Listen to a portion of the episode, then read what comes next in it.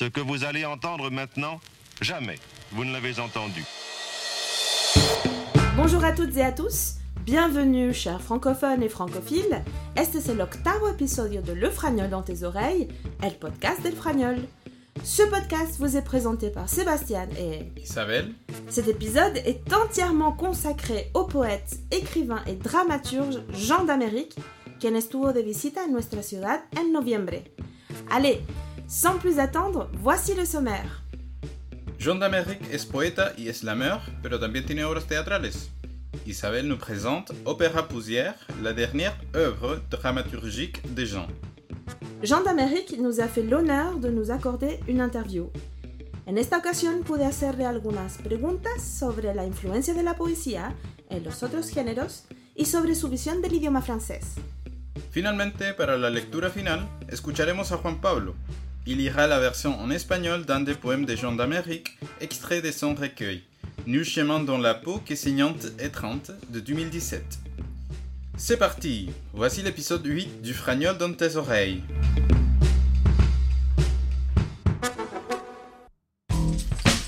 Qu'est-ce que tu regardes? Oh, c'est la lecture de la pièce Opéra Poussière de Jean d'Amérique. Wow, se ve muy fuerte y muy bien interpretada esa lectura. Si te interesa, puedes ver el video de la lectura antes de leer el texto. Oui, et puis nos auditeurs peuvent écouter l'analyse que tu en as faite pour le Fragnol. Allez, bonne idée. Bonjour Isabelle, nous avons le plaisir de nous retrouver au Café Médimota. Tu voulais nous partager tes impressions sur la dernière œuvre dramaturgique de Jean d'Amérique, Opéra Poussière. De quoi parle la pièce? La pièce met en scène un personnage qui est aussi une femme importante de l'histoire d'Haïti, Sanit Belair. La dédicace de l'œuvre est claire. Elle dit à la mémoire de Sanit Belair, résistante anticolonialiste haïtienne, assassinée par les colons français en 1802. Cette pièce est construite autour de la réhabilitation de la mémoire de cette combattante haïtienne, malheureusement trop absente, on pourrait dire euh, invisibilisée, dans les livres d'histoire et la mémoire collective, comme beaucoup de femmes révolutionnaires et résistantes d'Haïti ou d'ailleurs. La pièce est-elle donc une biographie de Sanit Belair? Non, pas du tout. Et c'est ça qui fait tout l'intérêt de cette œuvre. Il s'agit d'une reconstruction presque magique, fantastique et étonnamment moderne de la mémoire de Sanit Belair. Fantastique? Qu'entends-tu par là? Oui, en effet, Jean d'Amérique ne raconte pas la vie de la résistante. Il l'imagine d'abord comme une voix dans l'au-delà. Après deux siècles de séjours silencieux, discrets dans le monde des morts, et malgré les railleries du peuple des ossements, comme le nomme Jean d'Amérique, cette voix d'outre-tombe cherche à revenir sur Terre pour prouver qu'elle a existé, pour rappeler aux hommes et aux femmes d'Haïti combien elle a compté dans leur histoire d'émancipation. Et est-ce qu'elle y arrive? Hmm, J'ai pas trop envie de divulgacher ou spoiler l'intrigue de la pièce. Mais disons que Sanit Belair se manifeste notamment à travers un hashtag Héroïne en colère, qui va bientôt mobiliser le peuple, les intellectuels et les artistes. Il y a donc un aspect tout à fait contemporain dans cette idée du hashtag fédérateur. Oui, c'est cela. En plus, il y a des tas de personnages très intéressants. Le peuple des ossements, une sorte de spectre macabre et moqueur, les héros de l'indépendance, ce sont les statues masculines qui ornent le Champ de Mars, la plus grande place publique de Port-au-Prince. Euh, il y a aussi un ou une journaliste, une artiste, euh, une intellectuelle. Comme on le voit, c'est une œuvre polyphonique, d'où l'idée de ce titre, Opéra Poussière. Jean d'Amérique avait déjà écrit une œuvre dramaturgique, mais qui était un monologue déchirant, celui de Cathédrale des cochons. Malgré cette multitude de voix et de personnages, retrouve-t-on le style de Jean d'Amérique? Oui, tout à fait. Jean d'Amérique ne se détourne pas de son écriture très poétique et urgente. Cette poésie colore au contraire certains dialogues d'une vivacité rafraîchissante. Il y a aussi beaucoup d'humour, beaucoup de distance. Il y a certes des passages plus traditionnellement poétiques ou lyriques, pourrait-on dire, mais de manière générale, ce souffle poétique reste au service de la dramaturgie et de la polyphonie. Car on attend d'une pièce de théâtre qu'elle mette en scène des personnages différents, des voix distinctes, à partir desquelles la coloration esthétique et le message général vont se construire. Pour s'en rendre totalement compte, je recommande à nos auditeurs et auditrices de regarder la lecture dramatisée postée par RFI sur YouTube. Le lien est disponible dans le dernier numéro du Fragnol. Super Ça donne envie de lire, ou d'écouter, ou de voir d'ailleurs, une des dernières œuvres de Jean d'Amérique, Opéra Poussière. Merci Isabelle. C'était un plaisir de partager cette lecture avec vous. Sebastián, creo que te encantó el conversatorio con Jean d'Amérique. Oui, c'était vraiment très riche et intéressant. Lors de sa visite à Concepción, Jean a pu également répondre à quelques-unes de mes questions concernant son œuvre. ¿Te interesa? Sí, por supuesto. ¿De qué hablaron? Eh bien, écoutons l'interview. Bonjour à, à tous les auditeurs et auditrices du Fragnol. Aujourd'hui, nous avons l'honneur de recevoir Jean d'Amérique. Jean, est-ce que tu peux d'abord te présenter pour euh, nos auditeurs et auditrices? Euh, bonjour, je m'appelle Jean d'Amérique. Je suis écrivain. J'écris du théâtre, de la poésie et du roman. Enfin, un roman. Alors, euh, nous, ce qu'on voudrait savoir, puisque tu viens de le dire dans ta présentation, euh, tu as commencé par écrire de la poésie. J'ai commencé, j'ai commencé par la poésie et au fur et à mesure, ça, ça s'est transformé aussi en d'autres formes. Ouais. C'est-à-dire que la poésie, pour moi, c'est mon premier outil, ma matière première. Mhm. Euh, dans tout ce que je fais dans la littérature, elle, elle m'aide à le faire. C'est-à-dire, même si je veux raconter des histoires, euh, même si je veux écrire du théâtre, euh, Mhm. la poésie peut m'aider à le faire parce que elle me permet d'accéder à l'âme des choses. C'est comme si je, si je décris, par exemple, euh, un objet, au-delà de ce qu'on peut voir au premier degré de cet objet, la poésie peut me permettre de lui donner une âme. Mhm. Euh, donc voilà. la poésie reste euh, mes racines dans la littérature. Ouais, c'est ça que je, voulais comprendre un petit peu, c'est finalement qu'est-ce que l'écriture poétique, elle apporte à l'écriture dramaturgique, puisque c'était d'abord à, à la dramaturgie, après la poésie que tu t'es attaqué, puis ensuite à l'art romanesque. Donc comment finalement la poésie, euh, qu'est-ce qu'elle apporte finalement? À la dramaturgie, qu'est-ce qu'elle apporte au romanesque? Euh, je pense que quand je vais visiter ces gens littéraires, j'essaye de, leur apporter avec, avec la poésie euh, une autre dimension dans la langue. Euh, c'est tout simplement ça. Moi, je suis obsédé par l'idée de trouver une manière singulière de dire les choses. On peut raconter la même histoire, mais je peux, avec la poésie, lui donner une autre allure.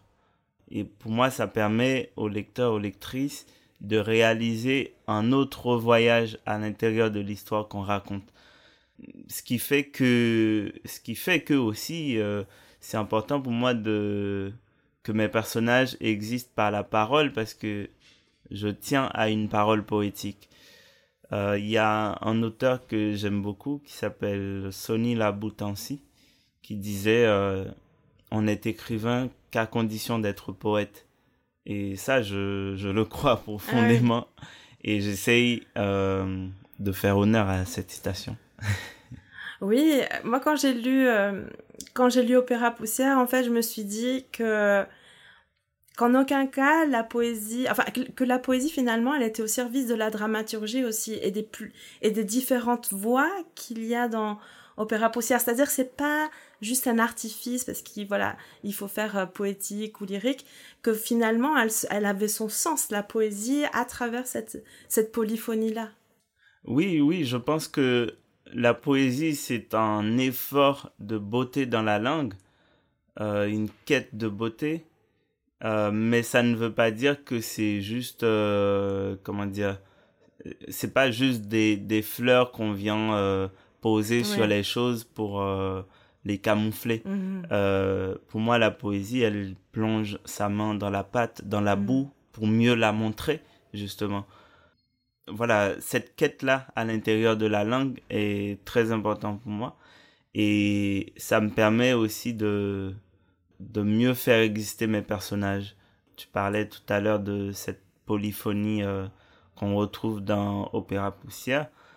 Euh, c'est la poésie qui me permet de le faire. Parce que ces personnages peuvent tenir debout par la parole et c'est parce que cette parole elle est poétique. Je pense que si je m'attachais uniquement à, à retranscrire des, des, histoires ou à retranscrire des situations euh, euh, assez, euh, enfin au premier degré, ça n'aurait pas la même portée, justement. Donc la poésie, elle est nécessaire pour moi dans, dans mon dispositif d'écriture. Et la poésie, elle permet de tordre la langue. Parce que tout à l'heure, pendant le conversatorio du Feminario, tu as dit qu'effectivement, tu, tu étais en train de, de prendre le pouvoir en quelque sorte sur, Mhm. euh, sur la langue française. Euh, et la poésie, elle permet justement d'aller dans les limites syntaxiques, euh, essayer de la tordre, de voir jusqu'où elle peut aller, cette langue française? Même dépasser ses limites, justement. Parce que je crois que la langue, euh, c'est un outil. Du coup, moi, quand je travaille avec cet outil-là, justement, euh, l'activité, enfin, le travail littéraire m'appelle à, à sonder euh, toutes les possibilités de cette langue et même ses impossibilités ou ses prétendues impossibilités. J'essaie d'aller, euh, enfin, d'amener cette langue dans des zones inattendues, dans des zones où elle n'a pas l'habitude d'aller, euh, la révéler sous une autre forme. Euh, je, je ne suis pas là pour euh, me prosterner devant la langue quand j'écris. Mm. Euh, elle, elle, elle est à mon service. Et donc, euh, j'essaie de lui donner une fraîcheur, un nouveau visage. Donc, euh, pour, pour arriver là, il faut, il faut faire bouger les mots euh, euh, d'une manière qu'ils n'ont pas l'habitude de, de le faire dans le langage courant Mhm. essayer de de déconstruire la, la syntaxe classique, même la hacher, la recomposer, la découdre, la recoudre, en fait, jusqu'à trouver un endroit qu'elle ne connaît pas et que dans cet endroit-là, elle peut briller. Et pour moi, quand je quand j'écris euh, ou quand je lis un livre, c'est ça qui m'intéresse, trouver cette euh, euh, cette petite lumière là, ce, point solaire là de la langue.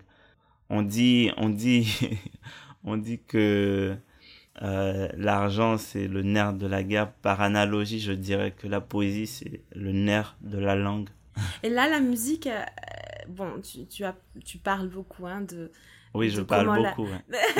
de comment la- le rap t'a influence, euh, là, quand tu, tu parlais de, de la langue et du rythme. Et le créole aussi Il est présent d'une certaine manière dans le français? Oui, oui. euh, moi, j'écris, j'écris dans les deux langues. J'écris en créole aussi.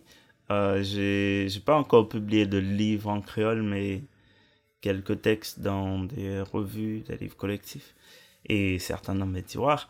Ah. Euh, mais même, même quand j'écris en français, je pense qu'il y a en fond un, un bruit créole Hmm. euh, qui ne peut pas se taire parce que une langue euh, comment dire elle, elle porte un, un imaginaire elle porte euh, une charge historique politique et moi j'écris à partir euh, d'un imaginaire euh, ancré en Haïti. Et donc forcément elle cet imaginaire là va influer sur la langue euh, que, que j'écris. Donc même si j'écris en français, je pense que la musique, La syntaxe aussi? Oui, ça peut, ça peut surgir dans la dans la syntaxe aussi parce que euh, il y a il y a le il y a le parler créole euh, qui fait que euh, ben par exemple il y a des choses que je je veux dire en français, c'est pas parce que je réfléchis en créole et que je traduis en français dans ma tête, mais il y a des, il y a des choses qui ne peuvent être exprimées que par un, un parler haïtien. Hmm. Et du coup, je vais, je vais transposer ça dans, dans un texte en français, par exemple. Ou bien, euh, il y a des choses, oui, dans, dans mon travail avec la langue française qui me viennent d'une syntaxe euh, du créole. Par exemple, des fois, euh, je vais euh, complètement virer, euh, je sais pas, l'article, ou bien, euh, ou bien Le sujet inverser le inverser la voilà la place du sujet enfin c'est c'est des choses aussi qui qui, me viennent euh, parfois de, du parler haïtien ou de la syntaxe euh, créole. Et aussi parce que en Haïti, il y a, pour moi, il y a, il y a beaucoup de musique, en fait, euh, dans le quotidien. Il y a beaucoup de paroles, beaucoup de, de renouvellement de la langue dans le quotidien. Et moi, je suis très attentif à ça. Mm. Euh, ça m'a beaucoup imprégné. Et donc, je crois que j'écris avec euh, ouais, la musique euh, du quotidien haïtien, hein, franchement. quand, quand je suis à Port-au-Prince, depuis mon lit, je peux entendre, je peux savoir quand le marchand de pain il passe, parce qu'il a une musique qui accompagne ce qu'il vend. C'est des choses qui me nourrissent. Et j'aime bien retourner euh, sur ces lieux-là où la parole, elle est vivante et en constante, euh, comment dire, en constant renouvellement. Et je crois que c'est le même travail que j'essaye de faire euh, dans la littérature. Voir comment, à chaque fois, je peux aller plus loin dans la langue. Pour, ouais, jusqu'à épuiser ces, ces prétendues limites. Merci Jean pour, euh, pour tes réponses, pour euh, le temps que tu nous as consacré. Et puis on donne euh, rendez-vous à tous nos auditeurs et auditrices pour bien sûr lire tes livres, voir, regarder les interviews que tu donnes. tu es très actif aussi, bien sûr, par rapport à la situation actuelle en Haïti. Alors juste dire, dire aussi à nos auditeurs, c'est quelque chose qui m'a frappé, euh, c'est bien sûr, il y a cet engagement politique, mais il y a aussi beaucoup d'espoir. Moi, j'ai, j'ai, j'ai entendu beaucoup de, de paroles d'espoir de ta part par rapport à Haïti. Peut-être on peut finir par, par ce côté positif aussi. Oui, je, je pense que quand je quand j'évoque ou quand je parle de situations de euh, de violence ou de réalité qui sont parfois très dures euh, dans mes textes, euh, c'est pas juste parce que j'ai j'ai envie de les ressasser ou de les balancer euh, au visage du monde comme ça, mais il faut passer par là aussi, déjà les dénoncer, mais toujours avec un espoir de les voir s'effacer. Et donc, au fond, ce qui me motive, euh, c'est trouver la lumière, trouver la beauté et, et qu'on puisse vivre euh, dans, dans, dans, dans, une vie dont on rêve tous, qui, qui serait à hauteur d'être humain. Donc, euh, et digne. Voilà. Oui. Digne et, et euh, sous, le, sous le signe du, du soleil qui est mon élément et en Haïti qui symbolise euh, l'espoir justement. Merci. Merci beaucoup Jean. Un très grand merci, c'était un plaisir et bonne continuité au Fragnol. Merci. Terminé de leer Nul chemin dans la peau que signante et 30. Quelle œuvre magnifique. Te voy a hacer la misma pregunta que me hiciste la otra vez. Est-ce qu'il y a un poème que tu as préféré dans ce recueil Oui, mais je n'ai pas envie de te le dire. Ah, ok, petit cachotier. Écoutons plutôt Juan Pablo. Él nos leerá la versión en español del poema leído por Jean d'Amérique en el último episodio. ¿Te parece? Quizás sea ese mi poema favorito. Mm. A mi sol, Jacques Stephen Alexis. No fuiste tú, sino el ácido en la estrechez, barullo de arañazos. La luz bombardeada de ceguera. Tu piel, tierra rebelde que rompe la pista de los sentidos. No fuiste tú. No hay atajo para los astros. La injusticia es un gran velo, un ejército sombrío que trenza sus grandes botas sobre el rostro de los soles. No ha visto tu sueño alumbrarse al final de los guijarros. No hay camino en la piel, solo sangrante estrechez. 2017. Nous sommes arrivés à la fin de notre huitième épisode du Fragnol dans tes oreilles. J'espère que cela vous a plu. Antes de despedirnos, quisiéramos agradecer a todo el equipo del Fragnol pour su inmenso trabajo a lo largo del año.